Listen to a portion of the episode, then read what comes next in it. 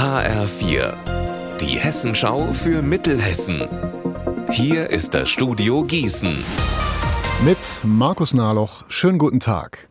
Im Lahn-Dill-Kreis hat Starkregen für Schlammlawinen, vollgelaufene Keller und überschwemmte Gärten gesorgt.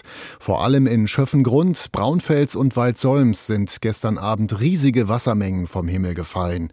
Etwa 250 Einsatzkräfte sind im Lahn-Dill-Kreis im Einsatz gewesen. Wie hoch der Schaden ist, das kann der Landkreis aktuell noch nicht sagen. HR4-Reporterin Lea Schebaum, du bist heute Morgen vor Ort gewesen. Wie hat es denn da heute Morgen ausgesehen? In Bonnbaden, einem Ortsteil von Braunfels, waren die Folgen heute Morgen noch ziemlich deutlich zu sehen.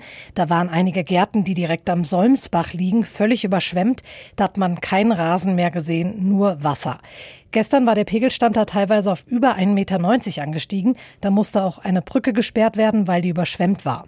Auf den Straßen lagen auch heute Morgen noch Steine und man konnte wirklich genau sehen, wo der Schlamm da die Straße runtergelaufen ist.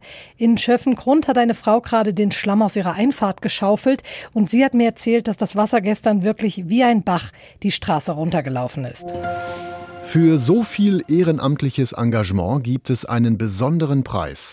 Landrat Jens Wummelsdorf hat gestern Abend in Marburg den Sozialpreis des Kreises Marburg-Biedenkopf vergeben.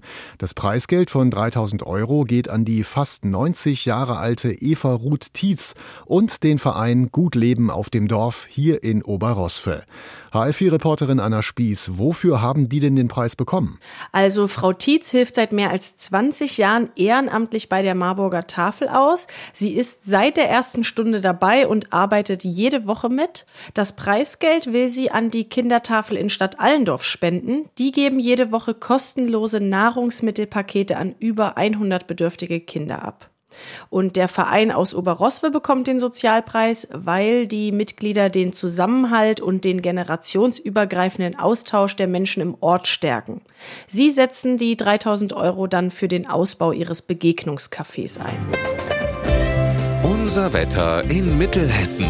Viele Wolken, am Nachmittag auch mal Sonne, die Höchstwerte zwischen 15 Grad in Breitscheid und 19 Grad in Nidderau.